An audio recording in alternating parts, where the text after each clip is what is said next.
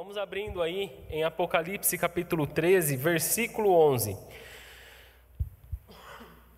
Vamos falar da polêmica marca da besta. Enquanto vocês vão abrindo aí, o que será que é essa tal de marca da besta? Né? Muito se fala sobre ela. Tem um seriado da DC, se chama Legends of Tomorrow, é, Lendas do Amanhã. E é um seriado até mais ou menos, mas como eu assisti o seriado do Arqueiro e do Flash, faz parte do mesmo universo ali, eu falei, eu vou acompanhar esse negócio aí também. E na quarta temporada, o vilão é um demônio chamado Neron. Neron. E gozado é que o seu nome, Neron, é uma variante para o nome Nero. Obviamente, só tira o N do final e fica Nero. E o Neron, o vilão lá do Lendas do Amanhã, ele desenvolve um aplicativo para que as pessoas ali é, o ajudem a encontrar alguns monstros que estavam à solta. Só que ao baixar esse aplicativo, as pessoas automaticamente estavam vendendo suas almas para esse demônio. Como que elas faziam isso? Tem aquele famoso termos de uso que ninguém lê, né? Numa na, na cláusula final ali do, do, do, dos termos de uso, está dizendo que a pessoa automaticamente está entregando sua alma para o Néron quando ele, quando essa pessoa morresse. Né? Então, isso é uma coisa muito engraçada, porque as pessoas estavam no seriado aceitando a marca da besta sem saber sem que elas soubessem. Vamos ler aí. Uh, Apocalipse capítulo 13, versículo 11, diz assim: Vi ainda outra besta emergir da terra, tinha dois chifres, parecendo cordeiro, mas falava como dragão. Ela exerce toda a autoridade da primeira besta na sua presença e faz com que a terra e os seus habitantes adorem a primeira besta, cuja ferida mortal havia sido curada. Também opera grandes sinais de maneira que faz até fogo descer do céu sobre a terra, diante de todas as pessoas. Seduz aqueles que habitam sobre a terra, por causa dos sinais que lhe foi permitido realizar diante da besta, dizendo aos que habitam sobre a terra que façam uma imagem da besta, uma imagem à besta, aquela que foi ferida à espada e sobreviveu. E lhe foi concedido o poder para dar vida à imagem da besta, para que também a imagem da besta falasse e fizesse morrer todos os que não adorassem a imagem da besta. A todos, os pequenos e os grandes, os ricos e os pobres, os livres e os escravos, faz com que lhes seja dada certa marca na mão direita ou na testa, para que ninguém possa comprar ou vender senão aquele que tem a marca, o nome da besta ou o número do seu nome. Aqui está a sabedoria. Aquele que tem entendimento, calcule o número da besta pois é número de ser humano, e esse número é 666. O problema a respeito de muitas pessoas que falam sobre a marca da besta, elas acreditam que assim como foi no seriado que eu citei agora há pouco, assim também será na vida real. Não é pouco o número de crentes que cada vez que surge uma nova tecnologia, eles não pensam duas vezes antes de associar ela a marca da besta. Elas acreditam que, de certa forma, é, você tem que estar esperto com as novas tendências, as novas tecnologias, porque se você aceitar a marca da besta, já era para ti. Né? Já relacionaram a marca da besta com o código de barra? Já falaram, alguns anos atrás, que seria um chip, um tal de Mondex, né? chip Mondex, e esse ano mesmo já surgiram pelo menos dois concorrentes que eu sei. O primeiro deles é a vacina do coronga. Começaram a falar que qualquer vacina que surgisse ali e quem aceitasse ia receber a marca da besta. Pra, não sei para você, mas para mim não faz sentido. E eu vou explicar o porquê. Outra coisa, outro concorrente à marca da besta que surgiu foi o Pix. Semana passada, não sei se os irmãos entenderam, mas eu não fiz uma piada. Teve gente na internet falando: Pix, ao contrário, é chip, por isso aceite e você terá a marca da besta. Não foi piada, gente. Eu sei que aparentemente é uma piada pronta aí, mas teve gente acreditando nisso aí. E isso me entristece, porque são pessoas que realmente não conhecem a palavra de Deus. Acontece que no contexto do Apocalipse 13, para você receber a marca da besta, primeiro você tem que adorar a besta. Tá bom? Vamos acompanhar o raciocínio. Para você receber a marca da besta, você tem que adorar a besta. Meu querido, para você receber o selo do Espírito Santo na sua vida, você tem que adorar o Cordeiro, você tem que se render ao Cordeiro, você tem que se converter ao Cordeiro. Primeiro precisa haver uma ação do Espírito Santo no teu coração, para depois você receber o selo do Espírito Santo e, consequentemente, receber aquele selo de proteção que vai te garantir proteção no meio da grande tribulação, tá? Conforme está em Apocalipse 7, acho que é o capítulo 7 ali. Falamos que há uma cópia, né, uma, uma hum, rivalidade entre os céus e o inferno a respeito dessas coisas. Da mesma forma que Deus tem os seus selados, o demônio também tem os seus selados. Satanás também tem os seus selados. E aqui nós estamos falando sobre os selados de Satanás. Primeiramente, para você receber a marca da besta, você tem que se curvar perante o anticristo, tá? E faz sentido para você quando eu tomar uma vacina, se eu tomar uma vacina, eu me curvar perante o anticristo? Faz sentido eu me cadastrar lá no Pix ou em alguma nova tecnologia, faz sentido eu fazer isso estar por si só, através disso, me curvando ao anticristo? Não faz sentido algum. Eu tenho meu coração voltado ao Senhor, vamos lá, vamos fazer as suposições aqui. Eu tenho meu coração voltado ao Senhor, servi o Senhor Jesus por 50 anos, dei sinais claros da minha conversão, aí vem lá o Pix, eu me cadastro nele, acabou a obra de Deus na minha vida. A gente tem que parar de pensar que a marca da besta é um tipo de pegadinha do malandro, onde você não sabe o que está acontecendo, você é um inocente, você é enganado, você aceitou e acabou para ti, meu irmão, perdeu o Playboy. Pegadinha do malandro. Baixei um aplicativo aí, igual lá no seriado, eu não sabia de nada, eu não tinha consciência daquilo que estava acontecendo. Não que você seja inocente, não que nós somos inocentes, mas num caso como esses, você não sabe o que está acontecendo. Da mesma forma, o cara é o Satanás em pessoa. Maltrata a esposa, maltrata os filhos. Não faz nada de bom nessa vida.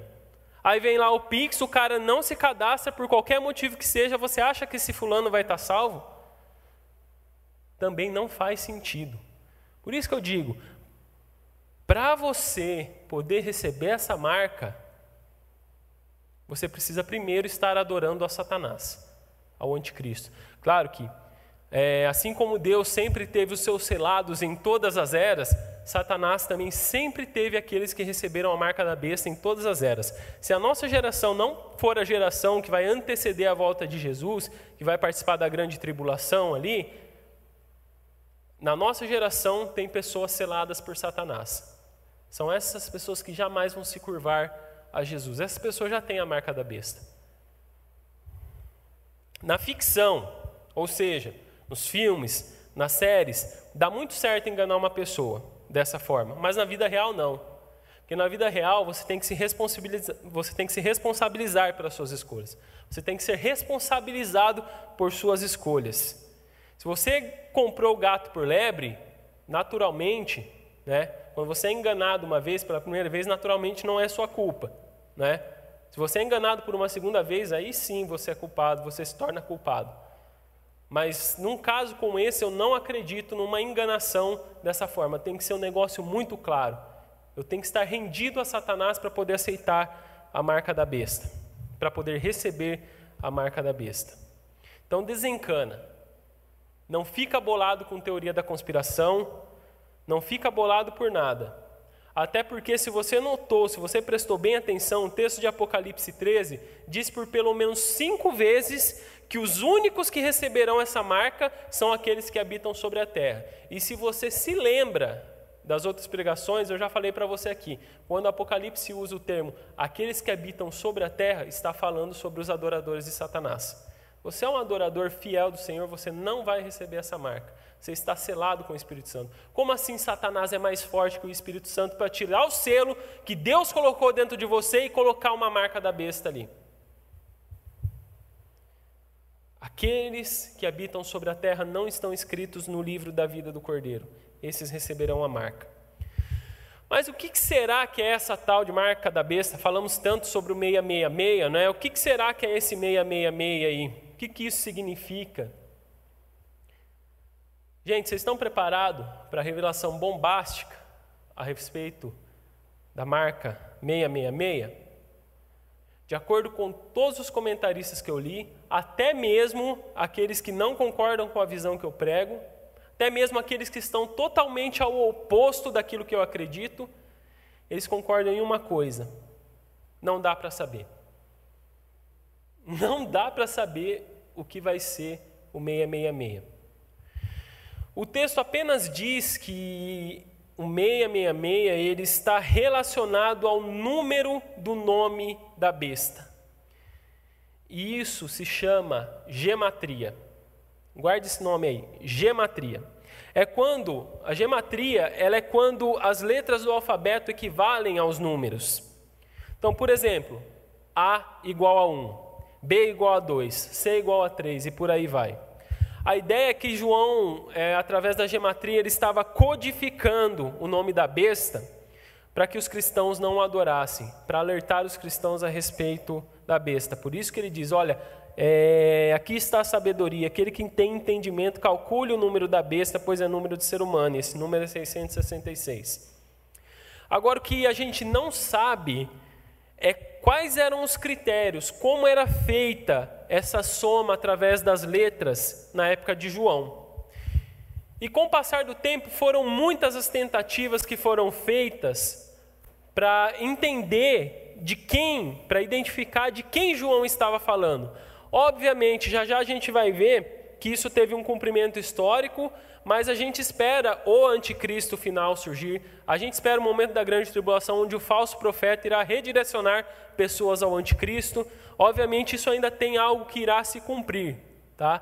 E é nisso que as pessoas se apegam, porque algumas pessoas já fizeram uma soma desse número 666, tentaram lá mexer os pauzinhos, mexer o alfabeto e chegaram à conclusão que era Nero.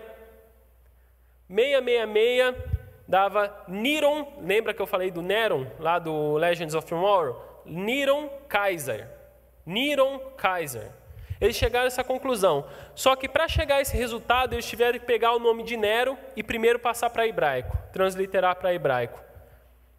E não era essa a intenção de João, porque naquele tempo as pessoas liam em grego. Então, como é que ia chegar para a igreja do Senhor que não conhecia hebraico? Né? Judeus conheciam, tudo bem, mas aqui João escreve também para a igreja do Senhor, que é universal, não do reino de Deus, ou é do reino de Deus, mas não desse jeito que vocês pensaram. É universal. Deixa quieto. Ela é universal, então é para todas as pessoas de todos os povos, tá? Então, faria mais sentido João escrever em grego.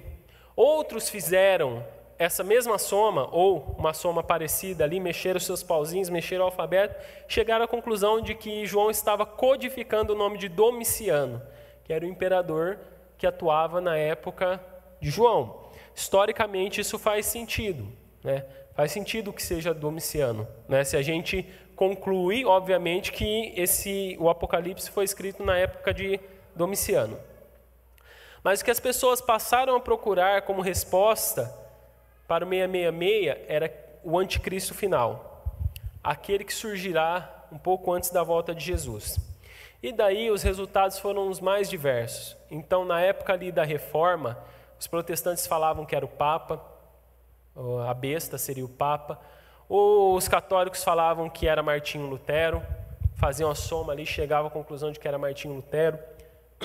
Alguns falaram que era Calvino, Outros chegaram à conclusão, fizeram a soma e chegaram à conclusão que era Hitler, Mussolini, Napoleão. E, incrivelmente, em 2018, chegaram à conclusão que, que era Bolsonaro. Chegaram a fazer uma soma ali e disseram: Ah, é o Bolsonaro, a besta, velho. Agora o problema é que, dependendo da forma que você faz a gematria, como você soma o alfabeto, a grande verdade é que você pode chegar a qualquer nome. Dependendo, dependendo de como for, você pode chegar até me, no, no, meu nome, né? dependendo de como você fizer. Não sei se vocês já assistiram, mas tem um filme que chama Número 23, com Jim Carrey. Gu assistiu, né? Oi?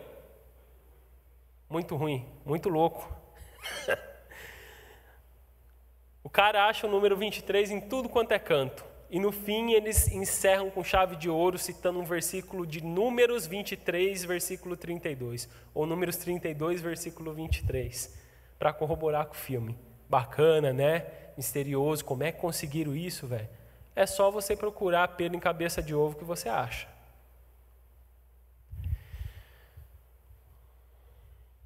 O mais seguro sobre tudo isso é dizer: não dá para saber quem vai ser a besta. Por enquanto nós não sabemos quem é. Então fica bem tranquilo aí que quando aparecer, se você for um adorador de Jesus, você vai saber. Agora, para finalizar essa parte, o texto diz que 666 é o número de homem. Quando você vai é, ver o significado dos números em Apocalipse, o número 7 é o número da plenitude, da perfeição, da completude. 6, então, em Apocalipse, é sempre um número incompleto. Quando você chega no sexto selo, você tem uma expectativa de juízo, mas ainda não chegou o fim, não chegou a plenitude. Quando você chega na sexta taça, na sexta trombeta, a mesma coisa. Na sexta taça, a mesma coisa. Quando chega o sete, aí a perfeição chegou, a plenitude chegou, acabou. Tá? Número seis é sempre um número incompleto. Então, com essa rivalidade onde o anticristo, onde o inferno tenta se parecer com o céu, tenta se oferecer como a salvação, como a solução, fica claro, o anticristo jamais será perfeito, jamais será completo, jamais será pleno, jamais será Jesus, jamais será o salvador de nada. A única coisa que ele traz é destruição. De acordo com William Hendrickson, 666 é fracasso sobre fracasso sobre fracasso. No fim, quando o perfeito, quando aquilo que é perfeito chegar, aquilo que é imperfeito falhará. Ainda que pareça que o anticristo é imbatível, ele não é completo, ele não é perfeito. Ok? Então vamos lá. Primeiro ponto disso tudo, essa foi só a introdução. Fiz uma introdução meio longa hoje, mas vamos lá. Primeira coisa, falso profeta. Aqui o texto fala de duas bestas. A primeira besta que surge do mar e a segunda besta que surge da terra. A primeira besta, falamos semana passada, o anticristo. A segunda é o falso profeta. O falso profeta ele é um anti-espírito santo. Marque isso. O falso profeta ele é um anti-espírito santo. Com esse texto aqui a gente chega à conclusão daquilo que nós chamamos de trindade de Satanás. Trindade do inferno. Nós temos Pai, Filho e Espírito Santo. Deus, Jesus, Espírito Santo. Agora os nossos inimigos estão apresentados. Nós temos Satanás, que é o dragão, a besta que surge do mar, que é o anticristo, e a besta que surge da terra, o falso profeta. Então, Satanás é o antideus, a primeira besta é o anticristo, e a segunda besta, que alguns capítulos depois ela é chamada de falso profeta, ela é como anti-Espírito Santo. Satanás ele queria ser Deus. O anticristo ele se colocará como salvador do mundo. E o falso profeta, ele é aquele, ele será aquele que conduzirá as pessoas à adoração ao anticristo. Então, se o anticristo é a força política de Satanás, Satanás também tem um, uma força religiosa que se chama falso profeta. Esse falso profeta, ele conduz as pessoas à adoração política, à adoração da força política de Satanás. Agora, para a gente entender essa relação do falso profeta como o, espírito, o anti-Espírito Santo, a gente precisa se lembrar qual que é a obra do Espírito Santo, o que ele faz conosco. já falei disso agora há pouco, vamos retomar. João, Jesus diz em, no Evangelho de João, capítulo 16, que era necessário que ele fosse aos céus para que o Espírito viesse até nós, né? para que ele fosse o outro consolador. Esse Espírito é quem nos guiaria, é quem nos convenceria do pecado, da justiça ou do juízo. Ele tem essa função de nos convencer de que Cristo é o único caminho. Ou seja, quando o Espírito Santo nos convence, ele nos converte e nos leva à adoração a Cristo, ele nos guia até Cristo. A função do Espírito Santo é nos guiar até Cristo Jesus. Uma das. Né? Então, quando você vai para Atos 2, Jesus cumpre essa promessa feita aos discípulos santos, aos discípulos e o Espírito Santo desce. Quando o Espírito Santo desce nos discípulos, eles são capacitados a quê? A testemunhar de Jesus. Eles são capacitados a fazer as obras que Jesus queria que eles fizessem. E a partir daí, a igreja do Senhor começa a ser formada. Paulo diz em 1 Coríntios 12 que ninguém, ninguém nesse mundo pode dizer que Jesus é o Senhor, pode reconhecer que Jesus é Deus e Senhor, a não ser pelo Espírito Santo. Ou seja, ninguém é convencido de que Jesus é Senhor sem uma obra, sem um trabalhar do Espírito Santo no coração. Então, a obra principal do Espírito Santo é separar pessoas para Jesus. O que o falso profeta faz é a mesma coisa, só que é o inverso. Em vez de conduzir pessoas para Jesus, ele conduz pessoas para Satanás. Ele não está em oposição ao anticristo. Pelo contrário, ele serve ao anticristo. Ele separa pessoas para adorarem e servirem a primeira besta. Por isso que quando você adora e serve a primeira besta, você recebe essa marca esse símbolo de que você pertence a Satanás. Bom? Segunda coisa, a obra do falso profeta contra os crentes é desencorajar. O que o falso profeta quer fazer contigo é te desencorajar de servir a Jesus. Sabe por quê? Porque o desencorajamento é uma arma muito poderosa, tá? E ele vem nesse contexto, operando medo, operando medo, operando milagres. Imagina só a cena, de acordo com, com o texto que nós lemos aqui. Você está passando pela grande tribulação, você e o seu amigo. Está lá o Gustavo e o Lucas passando pela grande tribulação e sendo tentados pelo falso profeta a adorar o anticristo. O Lucas pega e fala assim: Eu não, velho, não vou fazer isso. Por quê? Porque só há um Deus e Senhor. E só Ele tem poder. E só Ele é poderoso para, para controlar céus e terra. Não há outro Deus além dele. O falso profeta fala: ah, é? Você acha que só Deus tem poder? Deixa eu te mostrar uma coisa. Faz um sinal, um fogo cai do céu.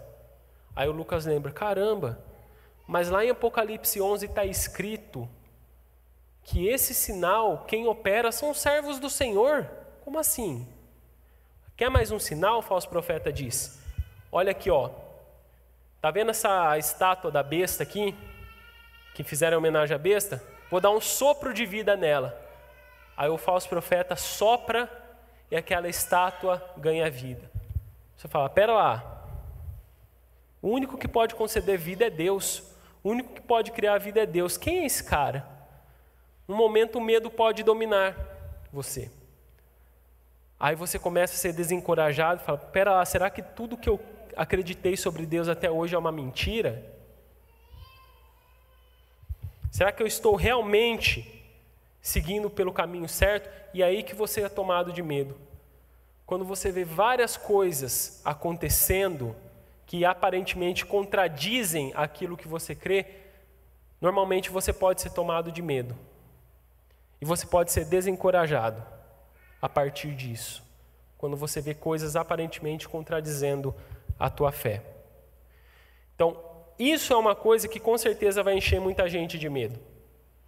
Então, o que o falso profeta quer fazer, marque isso bem, ele quer te desencorajar de crer em Cristo por meio do medo. Ele quer tirar a tua atenção de Deus. Mas lembre-se do que está escrito: foi dado ao falso profeta foi permitido ao falso profeta fazer sinais e enganar pessoas. Então não é que ele tem poder, ele tem apenas uma concessão para separar aqueles que não servem a Deus daqueles que servem. Tome muito cuidado se você ver sinais, se você ver milagres, Não é porque essas coisas acontecem que Deus está nisso aí. É apenas uma é, tentativa de tirar a tua atenção de Deus. Porque Deus você não está vendo, Deus é invisível. Nós andamos, nós caminhamos pela fé. Cuide com os sinais visíveis. Porque tudo isso tenta te enganar, te dizer: olha, isso aqui você está vendo, Deus você não está vendo, melhor você crer naquilo que você vê. Então, medo é a ferramenta pela qual o falso profeta quer te desencorajar. E uma das coisas que ele quer desencorajar você é o teu testemunho. Ele quer te desencorajar de, dar, de continuar dando o teu testemunho de Cristo. Isso eu digo principalmente para mim. Sabe por quê? Porque a gente vive num tempo em que ser crente é sinônimo de ser intolerante.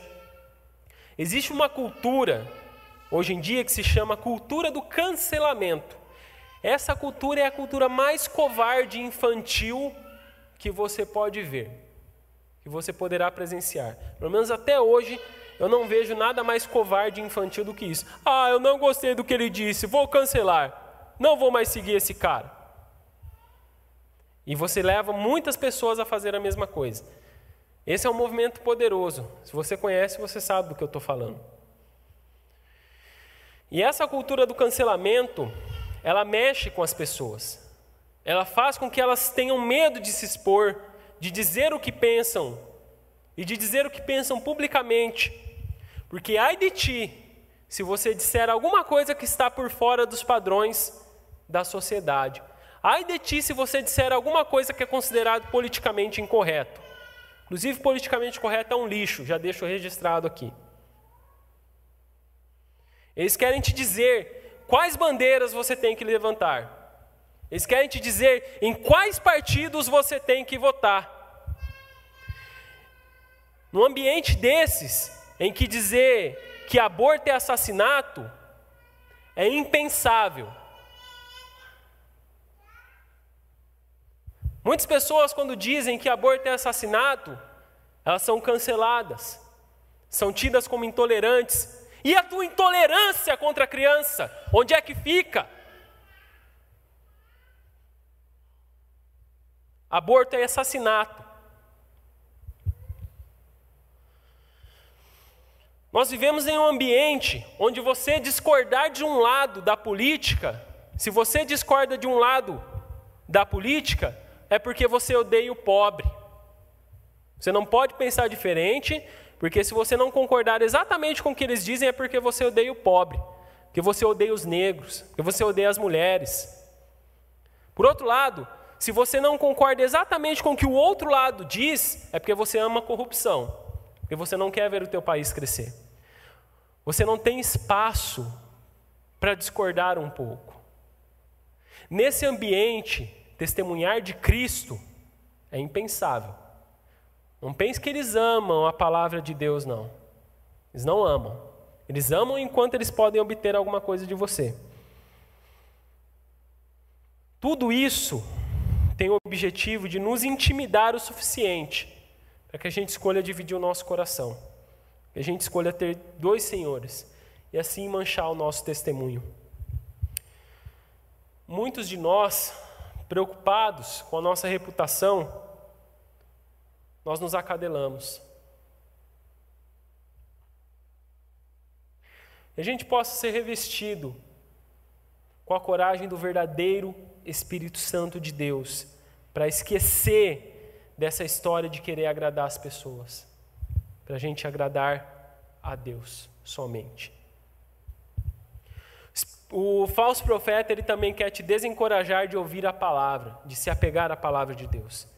E como é que ele faz isso? Ele levanta pequenos falsos profetas. Olha o que diz o texto, é, versículo 11: Vi ainda outra besta emergir da terra, tinha dois chifres, parecendo cordeiro, mas falava como dragão.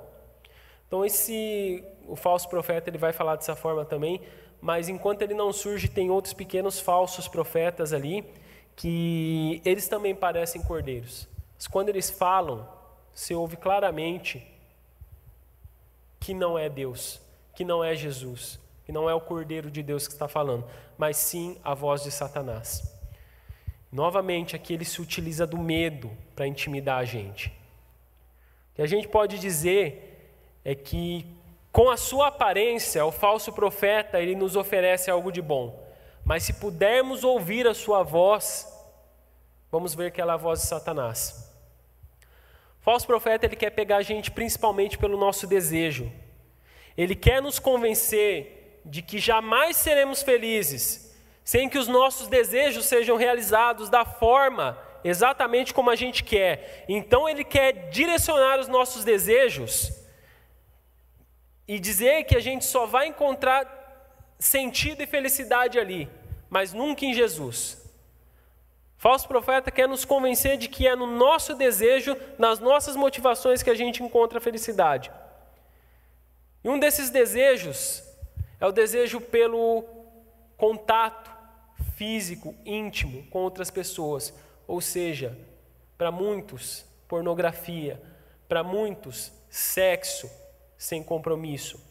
O mundo pornificado e a revolução sexual são falsos profetas.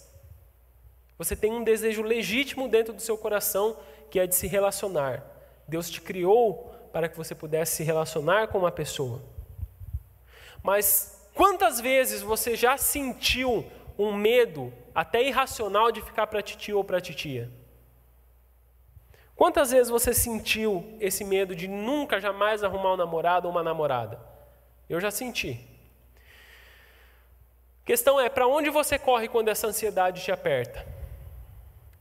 Para algumas pessoas, nessa circunstância, primeiro que aparecer serve, sinal de Deus.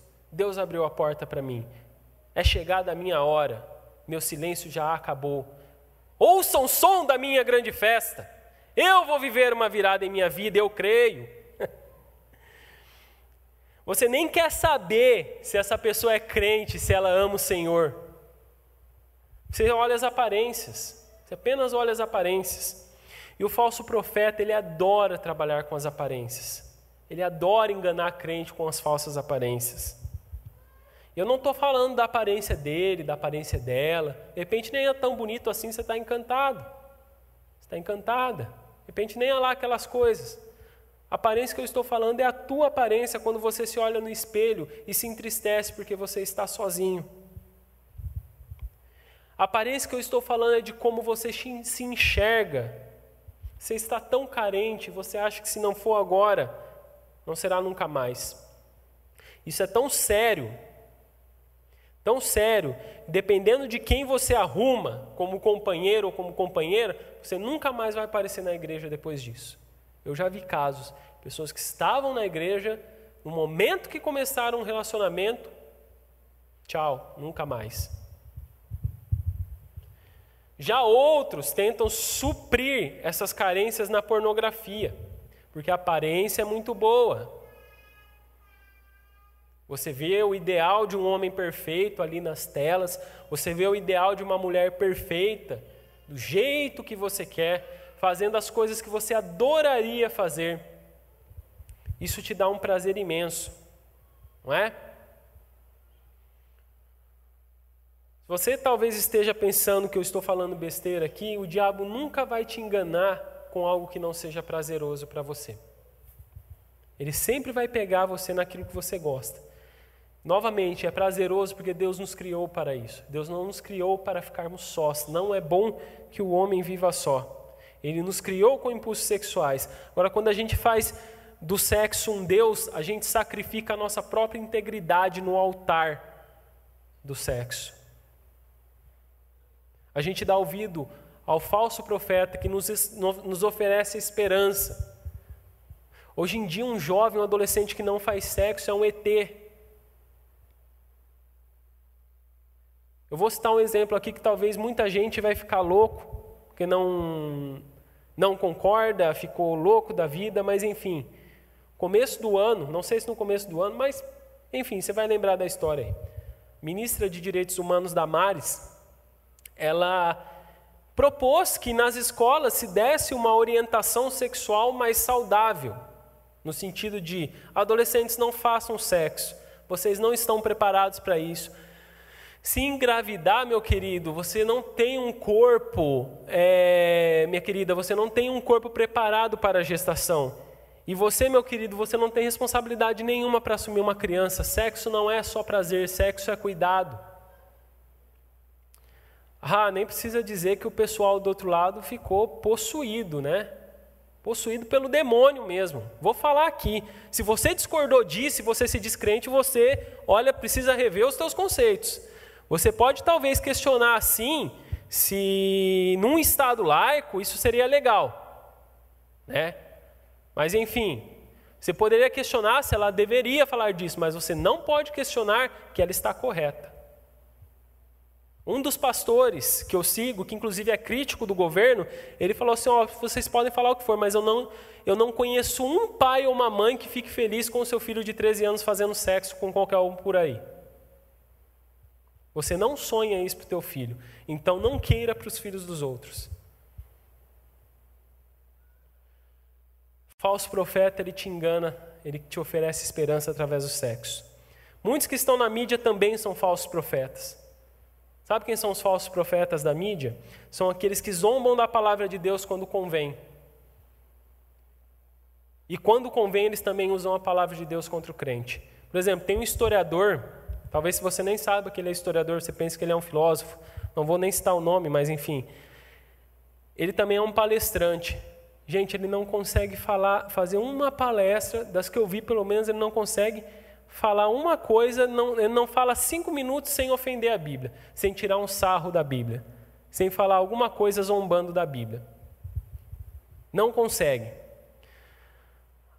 Aí, quando ele se desesperou na época das eleições de 2018, ele fez uma palestra todo sério, dizendo quem pode e quem não pode ser amigo de Cristo. Vá para o inferno. Vai para os quintos dos infernos. Esses caras não creem na Bíblia. Depois, quando aperta ali, eles querem usar a Bíblia contra o cristão. Frequentemente as pessoas na mídia estão atacando a Bíblia, a visão bíblica sobre relacionamento, sobre casamento. Essa visão ficou para o passado, mas quando convém a eles, eles vão lá onde diz no Antigo Testamento, sabe? Nos cinco primeiros livros da Bíblia, na lei de Moisés, onde está escrito que devemos acolher os refugiados para depois esfregar na cara da igreja essa realidade. Que a gente precisa aprender e entender sobre qualquer político, sobre qualquer militância, que eles não creem absolutamente na Bíblia. Jamais. Não pense, não pense que eles creem absolutamente na Bíblia. Eu acabei de citar esses exemplos do pessoal à esquerda. Vamos citar uma incoerência também da, do pessoal da direita, né? Eu me considero a direita. Então, eu, eu tenho voz nisso aqui, tá? Se tem uma coisa que a Bíblia não diz, que você não vai encontrar em nenhuma página, nenhum versículo da Bíblia, é bandido bom é bandido morto.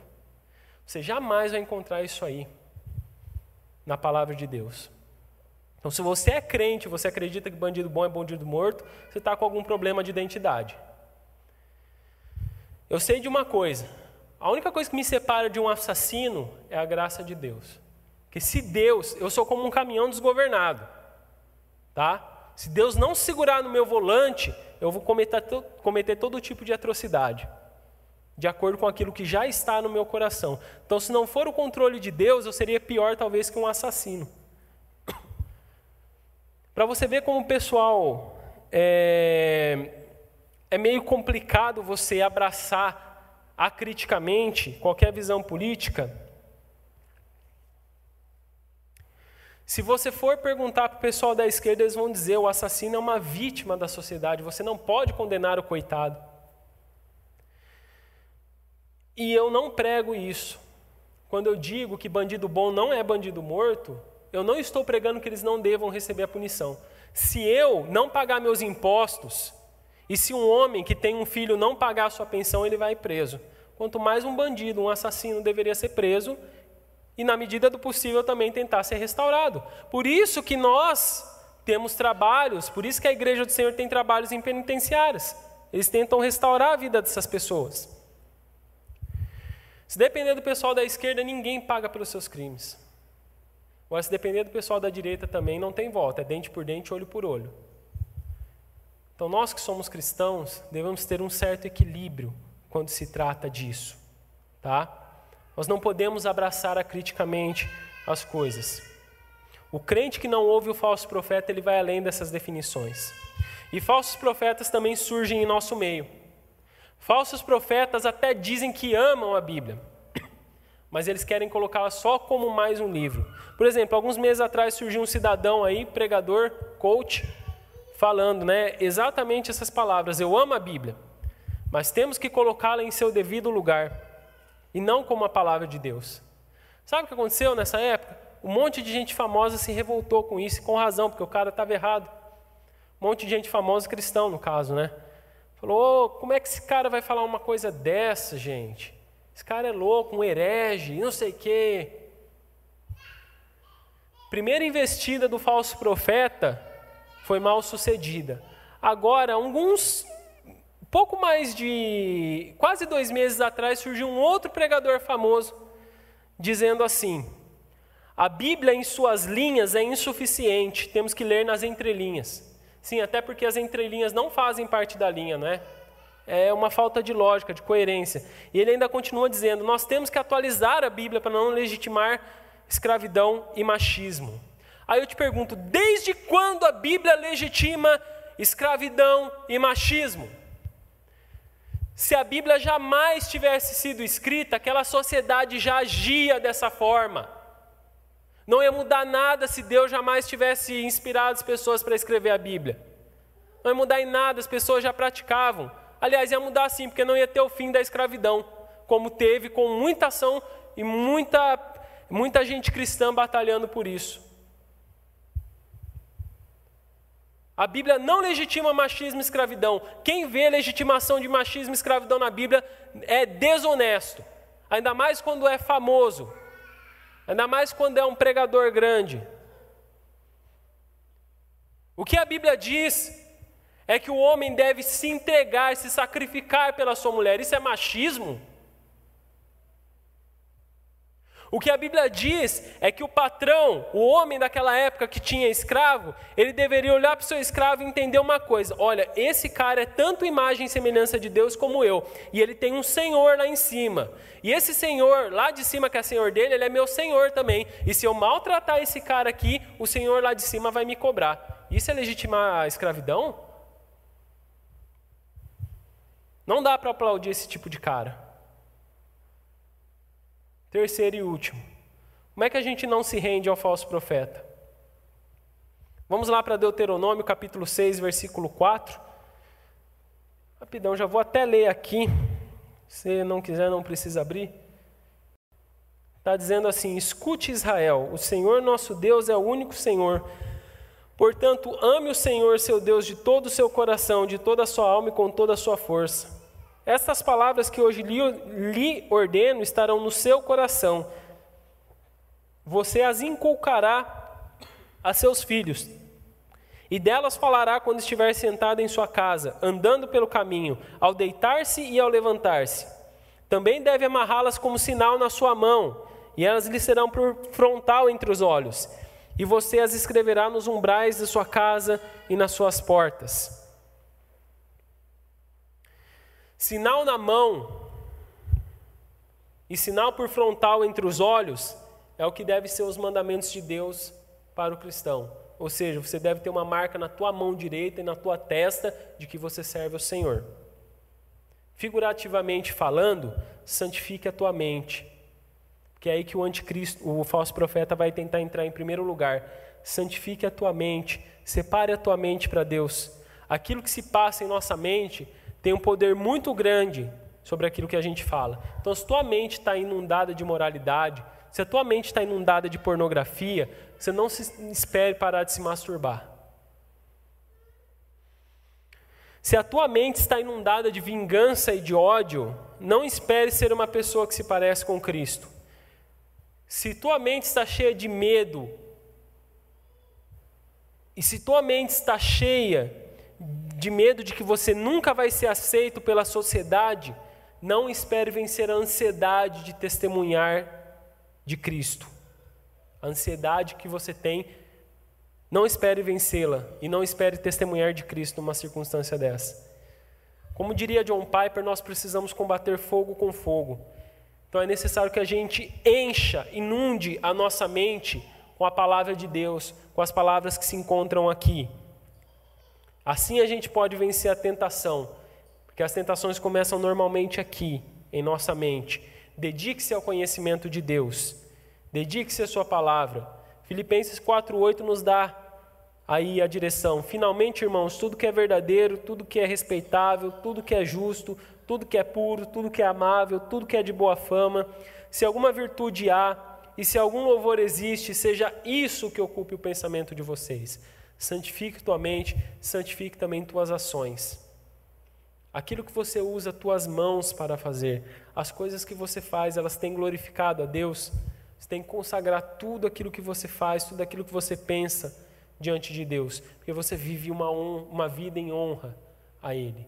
E uma vez que você enche a tua mente com as palavras de Deus, trabalhar para Deus não se torna difícil. Embora ninguém seja salvo pelas obras, as obras, as boas obras, são coisas que os salvos naturalmente faz, fazem. Então, se envolva com a causa de Cristo. Se envolva com os projetos da Igreja de Cristo. Seja um homem, uma mulher de verdade que supera as questões deste mundo. O aborto foi liberado ontem na Argentina. Ontem, se eu não me engano, foi liberado, foi legalizado o aborto na Argentina.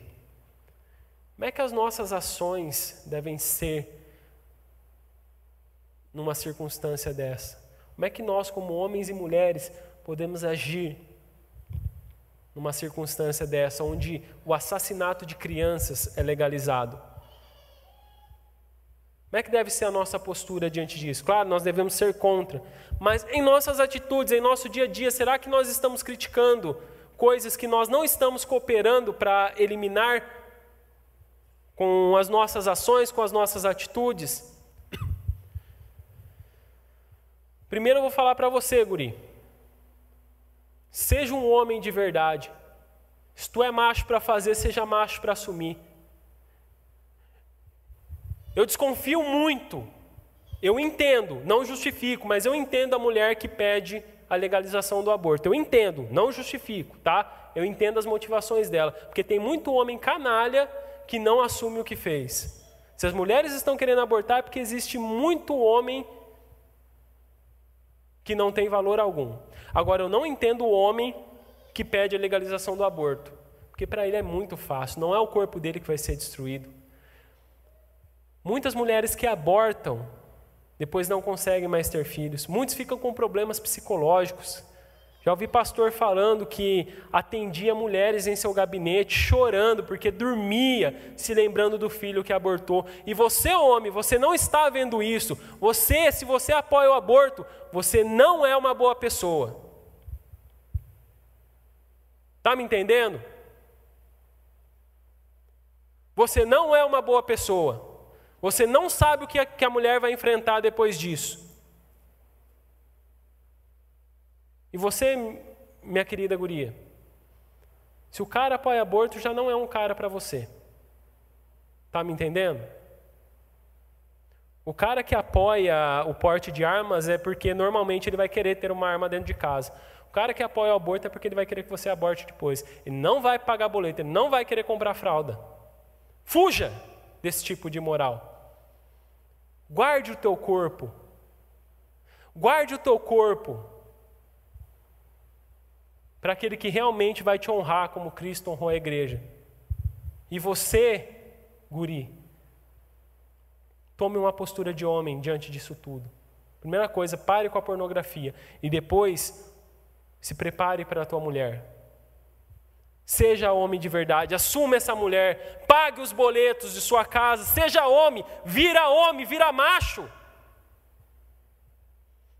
Não é machismo não, tá bom? Se você é machinho para fazer muita coisa aí fora e se achar o bom, você tem que ser macho o suficiente também para assumir tua mulher. Sem desculpas, tá? E por fim, vamos lá. Santifique tua mente, santifique tuas ações e fuja de milagres. Que isso? Será que eu não acredito em milagre então? Claro que eu acredito. Só que o milagre jamais pode ser usado como medida para provar a fé. Sabe por quê? Porque várias religiões no mundo operam milagres. Tem muitas religiões nesse mundo que operam milagres. E nem por isso a gente acredita que elas, sejam, que elas são as verdadeiras. Porque não é nisso que nós baseamos a nossa fé. Moisés disse há milênios atrás: se aparecer no meio de vocês um profeta ou sonhador e anunciar um sinal, prodígio, e se acontecer esse sinal, prodígio de que ele falou, e ele disser: Vamos seguir e adorar outros deuses, deuses esses que vocês não conheceram, não deem ouvidos às palavras desse profeta ou sonhador, porque o Senhor seu Deus está pondo vocês à prova, para saber se vocês amam o Senhor seu Deus de todo o seu coração e de toda a sua alma. Sigam o Senhor seu Deus e temam somente a Ele. Guardem os seus mandamentos, deem ouvidos à sua voz, sirvam-no e sejam fiéis a Ele. Isso é literal e não precisa de atualização. Martinho Lutero já dizia: qualquer ensinamento que não se enquadre nas Escrituras deve ser rejeitado, ainda que faça chover milagres todos os dias. Talvez você discorde disso que eu estou falando. Não, milagre é uma coisa boa. Sim, milagre é uma coisa boa, mas ele não é tudo. Pessoa pode estar fazendo um milagre e estar conduzindo pessoas a Satanás. E é isso que a palavra de Deus diz aqui. Muitas vezes Deus permite que essas coisas aconteçam para que as pessoas, para ver se as pessoas realmente têm Ele no coração. Se um milagre ou uma experiência é sinal de alguma coisa, prova alguma coisa, então por que, que a gente não acredita no Henrique Cristo? Oh, o cara falou que ele teve uma experiência, uma revelação de que ele é a reencarnação de Jesus. Se é a experiência pessoal que vale, se são os sinais, as coisas maravilhosas, então por que, que a gente não acredita nele? Porque a nossa fé está baseada nisso aqui. Se milagres e revelações são tudo, então o anticristo terá muitas presas fáceis diante dele. Que ele vai enganar muitas pessoas através de milagres e sinais. Então você precisa se apegar às escrituras. As pessoas têm muita dificuldade de se apegar às Escrituras, de crer na Bíblia, porque ela, é ela não foi escrita por Deus, porque ela foi escrita por homens. Ela é um documento escrito por homens. Não tem comprovação científica. Deus não tem comprovação científica. Por isso que nossa fé é muito questionada. E é nesse momento que eu realmente percebo que eu sou um crente babaca e anticientífico. Tudo bem, sou réu, confesso, eu confesso, sou um crente babaca e anticientífico. Como todo bom crente assim, eu também acredito num documento que foi escrito, que foi redigido por homens. E eu acredito cegamente nesse documento, porque não dá para passar a minha crença nesse documento por método científico que acontece é que algumas pessoas, chamadas testemunhas, chegaram para mim e disseram: Isso aconteceu, isso é verdade, eu estive lá. Mas eu, Fábio, eu não estive lá nesse momento. Eu não estive. Eu não vi com os meus próprios olhos. Eu não posso provar para vocês cientificamente que isso aconteceu. A única coisa que eu acredito é nas palavras humanas de quem disse para mim: Isso aconteceu. Eu vou contar para vocês. Eu acredito mediante a palavra dessas testemunhas, que eu nasci no dia 6 de setembro de 1988, às nove e meia da manhã, no Hospital da Aeronáutica de Pirassununga. Isso está tudo comprovado pela minha certidão de nascimento. Um documento que foi escrito por homens, foi comprovado por testemunhas. Não dá para passar pelo crivo científico. Se você também crê na tua certidão de nascimento, então bem-vindo ao clube dos crentes. Você também pode acreditar nisso aqui. A República de Platão foi escrita por um homem. A origem das espécies do Charles Darwin não foi escrito por um macaco. Foi escrito por um homem. Deus um delírio do Dawkins não foi escrito por qualquer outra pessoa além de um homem. Cada livro nesse mundo foi escrito por homens e muitos deles foram usados para moldar nossa cultura e ninguém questiona. Ninguém questiona a validade mas a Bíblia não pode ser crida e muito menos usada em nossa sociedade porque ela foi escrita por homens. Deu para perceber? Então é como se as pessoas quisessem que Deus esfregasse na cara delas que Ele existe. Mas eu vou te dar as más notícias: isso não vai acontecer. Não vai acontecer. Se você quiser conhecer a Deus, tem que ser pela Bíblia. Se você quer ouvir a voz de Deus, tem que ler a Bíblia. Até porque se ele aparecer diante de você, não vai ser fé. Aí você não precisa ter fé, né, malandrinho? Vamos colocar de pé. Nesses tempos em que as pessoas valorizam tantas, as pessoas valorizam tantas experiências espirituais, sobrenaturais, querem revelações, nesse tempo onde as pessoas, muitas pessoas só acreditam no que elas podem provar, talvez cientificamente, é um tempo que nós como cristãos precisamos cada vez mais provar a nossa fé. A fé é a certeza daquilo que nós não vemos, ela é o firme fundamento daquilo que nós aguardamos, conforme Hebreus 11, 1. Ela é a prova das coisas que nós não vemos. Então nós precisamos continuar andando sobrenaturalmente, confiando em Deus através da Sua palavra. Amém? Senhor Jesus, muito obrigado por todas as bênçãos que o Senhor tem nos dado. Muito obrigado, Senhor, porque o Senhor tem nos sustentado até hoje. Podemos dizer, até aqui nos ajudou o Senhor. Pai, não queremos abandonar essa fé por nada, Senhor, mas não seremos capazes de não abandonar essa fé se o Senhor não sustentar o nosso coração, se o Senhor não sustentar a nossa vida. Por isso, meu Deus, continua cuidando de nós, continua nos dando a capacidade de caminhar pela fé teu filho Jesus disse a Tomé: Bem-aventurado, mais ainda é aqueles que não viram e creram. Que a gente possa continuar caminhando nessa confiança, Senhor. Porque sem fé é impossível agradar a Ti. Volte os nossos olhos cada dia para Ti. Volte a nossa mente, as nossas ações a cada dia para Ti, Senhor. E assim estaremos seguros. É em nome do Teu Filho amado que eu oro. Amém.